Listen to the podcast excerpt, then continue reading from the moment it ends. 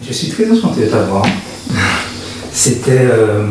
Ouais, j'avais très envie. Depuis qu'on a, a préparé un peu l'émission et tout, je me suis dit, ah, génial. On va faire un truc sympa. voilà, le ton est donné. Détente, bienveillance, intimité. Cette deuxième saison m'a encore plus fait réaliser le fort engagement des invités d'encore. Se confier. Se confier à un homme.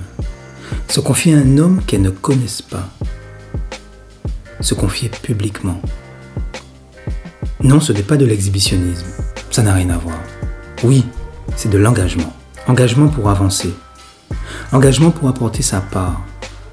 Engagement pour contribuer à une société, pour qu'elle ouvre les yeux sur ses marges de progrès sur la question de la sexualité féminine.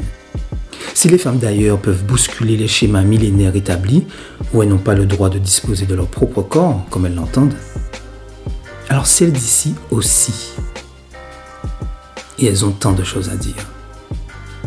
Il ne s'agit pas d'être d'accord. Il n'est pas question d'adhérer à des choix strictement personnels. Non.